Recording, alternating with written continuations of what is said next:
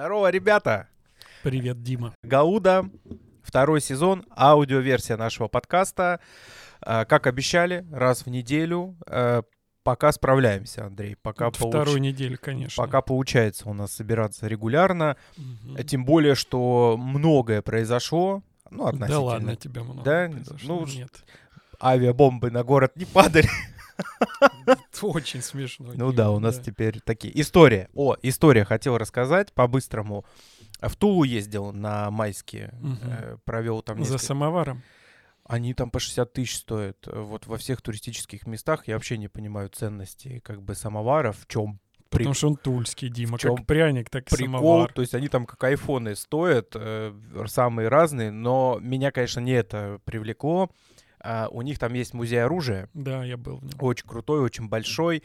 А, И там на улице выставка военной техники, а, в том числе, которая сегодня участвует в специальной военной операции. И отдельно выста- так э, заботливо выставлены типы боеприпасов, Мгм. которые используются. И там, значит, разного рода бомбы. И, конечно же, я нашел там, э, я прямо ее сразу узнал из многих. Я теперь Мгм. немножко эксперт по авиабомбам. Учитывая, где ты живешь, да, тебе приходится Да, я фоток насма- экспертность. Да, фоток насмотрелся, и там прямо на стенде стоит вот эта ФАП-500, да, Мгм. полутонная авиабомба. Я до конца не знаю, как правильно. И, конечно, слушай, ну теперь у меня это все вызывает смешанные чувства. Потому что людей было много, праздники, и ну, я на нее смотрю, она очень большая, я как бы наконец-то... Ты с ней не разговаривал. Э, В реале, ну, нет, до этого не дошло, но я как бы оценил ее размеры. Я Да. к чему? К тому, что все равно мы немножко по-другому теперь все это ощущаем, потому что я был со знакомыми, тоже белгородцами, они тоже как бы поймали этот вайб, что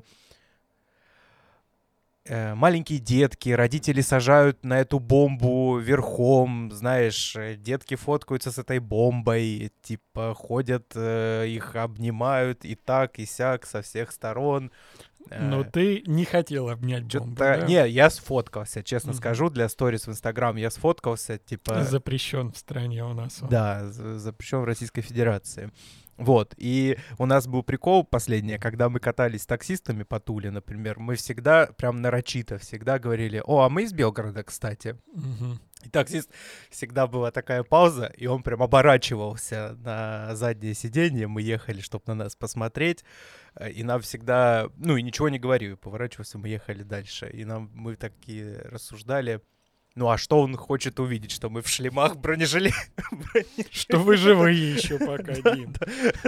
Да, как мы выглядим. Закаленные, Да, как мы выглядим. Э, Ну давайте, чего, коротенько расскажу, какие новости будем обсуждать э, за прошедшую неделю.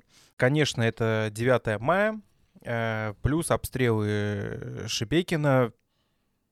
Ну, сами, сами читали эти новости, сами видели бесконечную вереницу смс от МЧС с предупреждением и просьбой спуститься в укрытие.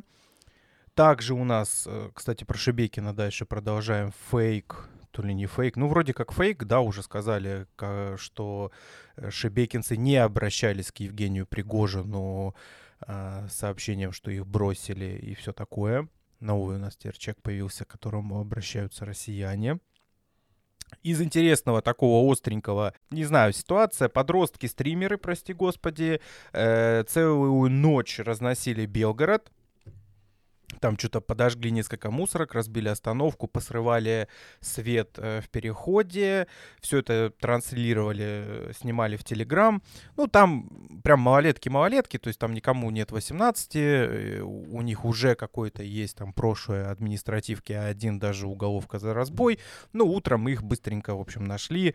Уже есть видео с извинениями. Все как в нашей стране последнее время любят.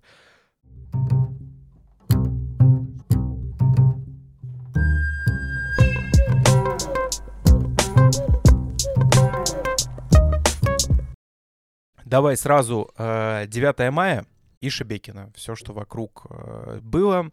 В Белгороде, в общем, э, сначала, э, это мы обсуждали в прошлом выпуске, решили отменить бессмертный полк в том виде, э, в котором он всегда был. Вереница людей проходит по площади с портретами своих родственников, угу. участвовавших в ВОВ. По итогу, видимо, все-таки опасаясь провокаций, все празднования, все мероприятия, запланированные на 9 мая, отменили полностью, да, то есть вообще ничего не было. Или было? А, Дим, смотри, было традиционное возложение цветов, э, так называемая волна памяти на Соборной площади, как всегда бывает. Но с точки зрения массовых мероприятий получилась такая интересная история. То есть, по факту, только днем 8 мая э, мэрия обнародовала большую такую афишу на 7 страниц э, с теми площадками, которые должны были работать 9 мая. То есть, все-таки в последний момент они решили, что мы будем праздновать, да, там без салюта, без парада, без шествия бессмертного полка, как мы привыкли, но отпразднуем День Победы. А потом уже вечером, это, наверное, в районе 10 уже практически было вечера, э, мэр Валентин Демидов сказал, что нет, мы все публичные массовые мероприятия на завтра отменяем, оставляем вот только возложение цветов, э, акцию памяти с утра. А почему это произошло? Потому что вот как ты искал, вторая тема, связанная с обстрелами, и получается и 7, 8, 9 да и 10 регион активно обстреливают. Вчера, по-моему, насчитывали там до 7 каких-то да, ЧП вот я тебя хотел спросить, этих. очень вот. плотненько. То есть, как бы я, сожалению. насколько понимаю, до последнего думали все-таки в каком-то формате праздновать, было ли там и готово, и кашу, как обычно, раздавать, и различные там эти а, а, точки для фотографирования, патриотически настроенные люди, и э, люди в военной форме, все было готово. Но по вот соображениям безопасности безопасности отменили. Но при этом э, то, что лично мне как бы не понравилось, э, слово перенесли. То есть э, я высказался тоже в своей телеге по этому поводу. То есть я понимаю, опять мы с тобой спорили в прошлый раз, что вот ты что не понимаешь почему. Я понимаю, почему делается то или иное событие. Но вот опять-таки про то, что я говорил, вот это вот важность этой даты. То есть отмену я бы еще принял и понял, как бы да, безопасность, обстрелы каждый день, от греха подальше отменяем. Но, как подает наш мэр, он говорит, мы перенесли празднование 9 мая. Как можно перенести, перенести на какую-то неопределенную мая, дату, например. да, э, День Победы? Ну, то есть его можно, я понимаю, отпраздновать в следующем году, но праздновать День Победы условно в июне, в июле, в августе, в моей голове как бы это не укладывается. Мне кажется, это какая-то просто бюро бюрократическая история. Просто чиновник решил что-то, как всегда, Я не знаю, мне кажется, углы. знаешь, это вот условно замеряют типа настроение, ну и как бы отменить да, празднование 9 мая звучит очень да, грубо, а перенести поэтому. нормально. Но на мой взгляд, как бы логики в этом нет. То есть, ну как, э, я, я понимаю, перенести свадьбу, ну там сготовились, готовились к свадьбе, решили перенести. Свадьба ж не привязана к одному дню. Или там, как перенести Новый год можно. Давайте отменим празднование Нового года, отпразднуем и начнем год, там, не знаю, через полгода. То есть в этом ну, плане Ну, короче, я понял. Ты, как всегда, придираешься к чиновникам из-за того, что они используют э, обтекаемые формулировки. Вопрос не в обтекаемой формулировке, э, формулировках, э, вопрос в смыслах. И второй смысл тоже сегодня про него высказался. Вот бессмертный пол как проходил. То есть э, на э, транспорте до сих пор остаются портреты, сам видел в автобусе, да, где много. ехал. Угу. Вот э, чиновники наши поменяли аватары, поставили туда своих родственников, которые приближали победу. И вот праздник закончился, и аватары начинают сменяться на привычные. То есть меня, допустим, вот э, когда я дежурил на ленте а, во, времена, э, во время праздников, э, смущало, когда у меня выплывает старый портрет там Владимира Жданова, кто у него стоит на аватаре, понятное дело. Дежурил на ленте, это не гипермаркет в центре же нет, имеешь в виду, нет, ты имеешь нет, в виду на, на ленте другой новостей, ленте, да, новостной. Да. Вот, Угу. и э, у некоторых глав э, было еще, был еще диссонанс, когда это мужчина, а на аватаре женщина стоит, и наоборот было. То есть как бы взрыв мозга. Обстрел Шебекина рассказывает человек в военной форме в этом. Я как бы высказал про, высказался про это. Сегодня смотрю, начали менять обратно. Выглядит честно, вот как формализм чистой воды. Зачем это было сделать? Хотелось, и, на мой взгляд, правильно было. Опубликовать там истории героев э, из моей Пост. семьи, родственников, да, поделиться с хэштегами, устроить какую-нибудь карусельку, там, я там передаю другому району, все что угодно. То есть, чтобы это было гармонично, органично для аудитории социальных сетей, но не мы поставили на 9 мая аватарки, 10-11 снимаем аватарки, Ну, это очень Я не знаю, я не удивляюсь бюрократическим взгляд. приколом, они у них там... Ты называешь это приколами? Ну... На мой взгляд, это формализм, который разрушает вот все то, что пытаются создать вот это единение, патриотически настроенные люди. То есть, если будет формальность, люди не будут в это верить.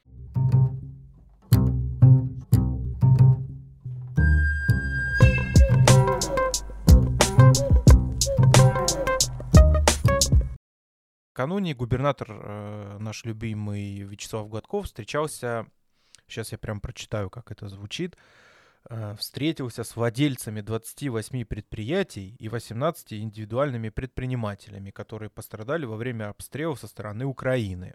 Совокупно они получат около 400 миллионов на восстановление потерянного имущества. Надеюсь, что это позволит в ближайшее время восстановить все, что было утрачено. И, кстати, Андрей, э, несмотря на весь мой как бы скепсис, э, в общем-то, я заведомо скептически отношусь к этому, потому что меня этот вопрос всегда волновал. Вот человеку в тачку прилетает осколок, да, э, режет ему там пополам тачку, дают ему деньги, не дают ему деньги. Э, у человека магазин какой-нибудь, да, в том же Шебекино, ему прилетает туда снаряд, э, вся витрина, все разбито, и что вообще делать в этом случае, кто за это отвечает? И вот Наверное, это первые какие-то, да, я так понимаю, э, конкретные действия на возмещение ущерба, ну, пока что вот э, индивидуальным предпринимателям и юрлицам. Есть какая-то фактура? Я так понимаю, что пока никто не жаловался, нет с этим никаких проблем, никто не говорил, что там денег недостаточно, там ущерба на условно миллион, дали 300 тысяч. Ну, под, э, пока еще рано про, говорить про то, будут ли жаловаться или нет, потому что, смотри, только в апреле определились с тем, э, как будут выдаваться эти деньги. Их выделили по поручению президента Владимира Путина из федерального бюджета. Угу. Миллиард на пострадавшие предприятия в приграничных районах, э, регионах, и большую часть, львиную долю, 800 миллионов, получила Белгородская область на эти цели. То есть что, в чем цимис? Изначально, когда когда э, начали происходить обстрелы в 22 году, вот как раз с автомобилями, там, с имуществом э, было чуть попроще, потому что было понятно, как можно помочь. То есть э, выделялись деньги из внебюджетных источников на восстановление, потом вот получили эти миллиарды на постройку нового жилья из, да, э, для тех, жилье. кто перестро... Э, переехал из населенных пунктов с введенным э, режимом чрезвычайной ситуации. То есть там этот вопрос как-то решили, сейчас покупают покупаются квартиры, будет строиться индивидуальное жилье для жителей 15 населенных пунктов ЧС. А предприниматели, они были зависшие в воздухе, потому что обстрелы не попадали под э, страховые случаи, а, которые прописаны в законе, то есть им не могли возместить ущерб. Но с ними надо было что-то делать, потому что как бы это серьезный ущерб и там на, для бюджетов местных, потому что они не будут получать налоги. И, собственно, люди, э, которые работали, могут потерять работу работу, потому что предприятие остановилось. То есть проблем было много. Что с ними делать? В итоге, как я понял, все обращения в федеральный центр закончились тем, что вот решили, что вот мы можем выделить там из федерального бюджета вот этот вот миллиард на помощь. Как его э, распределять решили? То есть у нас в регионе пока это так вроде от самих предпринимателей не э, поступает каких-то жалоб, когда обозначен был этот план распределения. Деньги выдаются как гранты, э, минимальный там пакет документов на восстановление должны подать, э, приложить о том, что было возбуждено уголовное дело Следственным комитетом. Да, Это, кстати, тоже да. стало угу. понятно, почему так активно возбуждали. То есть, чтобы подтвердить факт, что данные там э, повреждения, которые там получила техника, здание, ну, еще чего-то. Да, да, не сам, а прилет. вот они действительно произошли во время обстрела со стороны Украины. Вот. И э, вчера как раз вот на этой встрече было первое распределение этих ресурсов. 56, получается, у нас э, суммарное число предпринимателей, которых выделили половину от этой суммы, около вот этих 400 миллионов. Дальше начинается вторая волна приема, то есть э, люди, которые пострадали, бизнес, чей пострадал, они также подают эти документы, им также обещают оперативно начать выплачивать деньги. И понимаю, если вчера вручали получали сертификаты, деньги еще вот в каком-то объеме не поступили каждому на счет. То есть я думаю, что это вопрос все-таки нескольких дней минимум. А, вторая волна также начнется и будет понятно, я как уже там путем легких подсчетов понятно, что это также будет 400 миллионов, которые распределят. Ну ты скажи мне, э, мне продолжать скептически относиться к мерам поддержки или ну то, что пытается делать там, наше правительство для предпринимателей, или это все-таки уже похоже на какие-то реальные шаги, и вроде как даже и ругать их не за что сейчас? Э, Дим, но мы живем, говорю, в правовом государстве, и то, что можно было сделать, это какой-то такой конкретный шаг, как можно помочь пострадавшему бизнесу. То есть за счет страховых взносов, за счет вот этой страховки покрыть никак нельзя. А вот деньги, которые нужны, было бизнес, би, э, нужны было, были бизнесу, в каком-то объеме они возмещены. То есть их можно потратить как раз на восстановление того, что было разрушено. Это конкретная помощь. Да, возможно, как бы у кого-то теперь будут трудности, как найти оставшиеся деньги, чтобы еще довосстановить, но хотя бы что-то. То есть в любом случае это кирпич или несколько кирпичей, которые позволят э, держаться на плаву и восстанавливать то, что было разрушено. То есть это конкретная помощь, так же, как и конкретная помощь в виде жилья, которые получают э, ну, люди-переселенцы. Что, ставим тогда лайк получается, да, и смотрим, насколько всего этого хватит, э, будут ли потом недовольны, будут ли потом жалобы. Ну, судя по всему, еще ничего не кончилось. Судя по это тому. только начало, то да. есть хорошо, что довольно оперативно все это было сделано, и уже вот в апреле разработали эту схему, как будут выдавать, в мае уже, судя по всему, будет первое перечисление, это уже плюс. Ну и чего, поехали тогда дальше.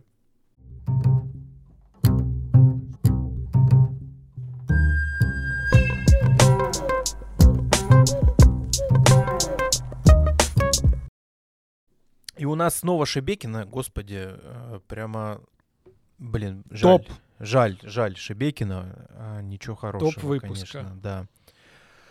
Э, жители Красного, расположенного в Белгородской области, не узнали на видео своих односельчан, сообщает телеграм-канал «Война с фейками Белгород». Ну, чего? В общем, у нас теперь появился новый человек, к которому обращаются россияне. Это Евгений Пригожин, глава ЧВК «Вагнер», и ситуация какая?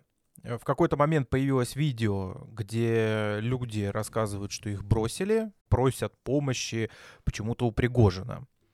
Ну, он сейчас в фаворе, конечно, медийном. И любопытно, как местные власти на все это отреагировали, потому что в какой-то момент появилось видео, когда глава Шебекинского округа Владимир Жданов ходит по селу, э, заходит там типа в продуктовый магазин, и женщине на кассе показывает видео, и такой, а вы узнаете этих людей? И она такая, нет, не узнаю. И он вот ходит, это что-то показывает, показывает, и в итоге заключает вывод, что этих людей никто не знает, и поэтому это фейк, потому что продавщицы в, в магазине не знают людей, которые были на видео. Что тут сказать, Андрей? А, что сказать? Ну вот смотри, у тебя вот ирония по поводу ходить по селу. Ну, а, мне это забавным село, кажется, честно э, скажу. Село Красное, оно совсем небольшое. В нем, как я понял, два всего магазина. И, собственно, если брать точки притяжения в каких-то малых населенных пунктах, то есть когда то мало людей живет, а люди только могут пересечься в, как раз вот в продуктовых точках. Это вполне логично. То есть, соответственно, он как бы пошел туда, чтобы показать, вы знаете этих людей. Если там не знают, то второй момент, а, если бы он ошибся, на мой взгляд, а, должно было появиться где-то какое-то обращение, какой-то комментарий от этих самых людей, которые записывали ролик, что вот, глава а, округа сказал, что этот ролик фейк, но на самом деле мы живые мы люди. Есть, мы тут мы давно живем. сидели ну, да. в подвале и записали, потому что нам некуда было обратиться. Но нет такого продолжения. То есть, на мой взгляд, самое сложное э, в любой ситуации, если создается фейк, это как раз что э, будут делать люди, э, проблему которых озвучивают. То есть, если они были реальными, их не закроешь в подвале. Они не могут исчезнуть, испариться из земли, там, их не могут украсть инопланетяне. То есть, если люди живые, они бы где-то проявились. И самое главное, на мой взгляд, а, про а, необходимость верифицировать и проверять дополнительно любую информацию должны помнить, в первую очередь, журналисты, которые транслируют контент. А, один человек, вполне такой имеющий опыт э, в журналистике давний и признанный журналист, э, сам, собственно, растиражировал, растиражировал этот ролик и по факту не попытался дополнительно проверить, угу. есть ли эти люди и как. То есть здесь мы все немножечко вот такой заложники ситуации, когда высококачественно может быть сделан какой-то медиапродукт, и мы не поймем, правда это или нет. В любом случае, совет один. А, если вы что-то увидели, перед тем, как делиться этим, репостить, комментировать, поставь, задайте себе вопрос, я доверяю этому источнику? Это может быть правдой или же нет? Поэтому, э, если у вас будет какая-то доля сомнения, и вы поймете, что вы не можете никак эту информацию подтвердить, лучше воздержаться, чтобы случайно Блин, не Андрей, стать...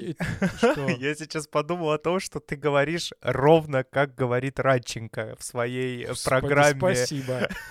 Он там тоже говорит, доверяйте информации только из официальных источников. Нет, я немножко не так сказал. панику. Я как журналист и как э, человек, который обладает медиаграмотностью, э, говорю о том, что в любом случае любой факт должен быть подтвержден как минимум информацией из двух не связанных друг с другом источников. Это э, одна из азбучных журналистских истин, которую ты в том числе знаешь. Что там э, говорит э, прекрасный ведущий Мира Белогорья, э, наверняка собирающий массовую аудиторию на своих роликах ну, уж побольше, чем у нас. Амбивалентно.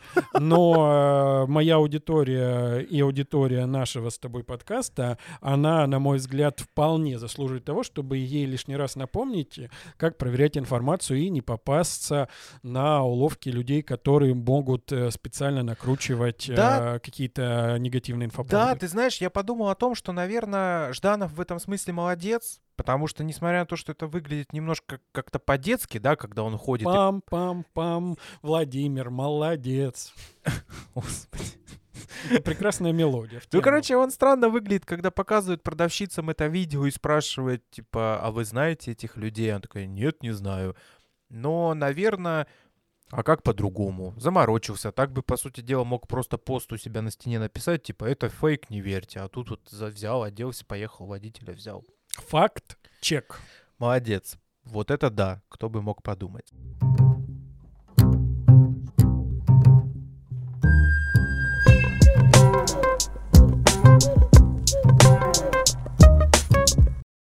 Следующая наша новость. Такой небольшой криминальный сериал развивался в Белгороде в эту ночь. Там э, несколько подростков демонстративно, снимая видео и выкладывая это свой телеграм-канал, крушили город. Я это так теперь называю. Ну, как бы крушили город, это, наверное, громковато. По сути, ребята, ну, прям без шуток, прямо видосики в Телеграм, все как надо, срывали освещение в подземных переходах, разбивали стекла в остановках общественного транспорта, и в конце я подумал, что они в этот момент, они как Джокер, они подожгли несколько мусорок по городу, которые горели. Ну и все это развивалось ночью. Первыми на это обратил телеграм-канал Бэтгород. Он начал просто репостить видосы этих парней без ссылок на их телеграм-канал, потому что, видимо, это была основная цель. Э, делать трэш для того, чтобы привлечь подписчиков на свой телеграм-канал. Но ожидаемо все начали гадать, когда нам ждать видео с извинениями Утром мы проснулись и обнаружили, э, собственно, все, что известно на данный момент. То, что три парня несовершеннолетние все. Ну, почему один совершеннолетний 18? Одному есть 18, да. да, а одному 15, у него уголовка за разбой, да, если я правильно помню, или ограбление. Но он проходит как фигурант, там, э, то есть как-то числится в деле. В каком статусе, не знаю. Да. Короче, там веселые парни, э, и, в общем, их уже довольно быстро нашли, и, в общем, уже э, один из них записал видео с извинениями, вот. Э, что в этой ситуации интересного? Да ничего, я вам новость всю рассказал, но Андрей, э, мы с ним, когда готовились к эфиру, обратил внимание на то, что э, детская преступность выросла, да, в Белгородской области. Я так понимаю, уже несколько дней, несколько лет подряд вся эта ситуация у нас. А, Все так, Дим. А, Начнем с самого главного. В прошлый раз мы хвалили Владимира Жданова, а сейчас хвалим полицию. То есть действительно оперативно всю эту ситуацию разрулили, записали ролик, а, составили протоколы на родителей за ненадлежащее воспитание оф-топа можно сказать, конечно, что штраф 500 рублей вряд ли как бы сильно повлияет на ситуацию, но э, была же уже ситуация, когда разбили остановку на Щорсе, и в итоге где-то через год э, сумма э, ущерба, который взыскали в пользу мэрии, составила там в районе 130 тысяч рублей. То есть, скорее всего, за ущерб, который причинили эти малолетние детишки... Вандалы порвав, там, сорвав лампы в переходе, порвав цветы, разбив остановку. А, да, тюльпаны там еще были, да. точно. Придется заплатить родителям, то есть это какая-то такая грустная история. Но э, в целом, получается, еще до начала спецоперации в нашем регионе был рост э, детской подростковой преступности. Прокуратура э, требовала от всех э, причастных к этому структур, там, от органов управления, от управления образования, от органов внутренних внутренних дел, от э, властей, чтобы вот были какие-то предприняты меры, чтобы повлиять на этот рост и как минимум замедлить его, э, остановить, а то, возможно, как бы и чтобы наоборот э, шло снижение детской преступности. Но пока на это повлиять особо заметно не удалось, то есть по-прежнему мы видим э, рост этих преступлений, что он есть, существует. По-моему, было 43 в 2021 году, в 2022 стало больше. 43 чего ты имеешь в виду? Преступления, которые совершили подростки. По-моему, до четверти рост. Ой, ну, вот такие дела. Это был второй выпуск Гауда подкаст, э, аудиоверсия. Если вам понравилось, э, поставьте лайк где-нибудь. Ищите нас на всех популярных площадках, э, на которых выкладывают подкасты. Увидимся с вами через неделю. Пока.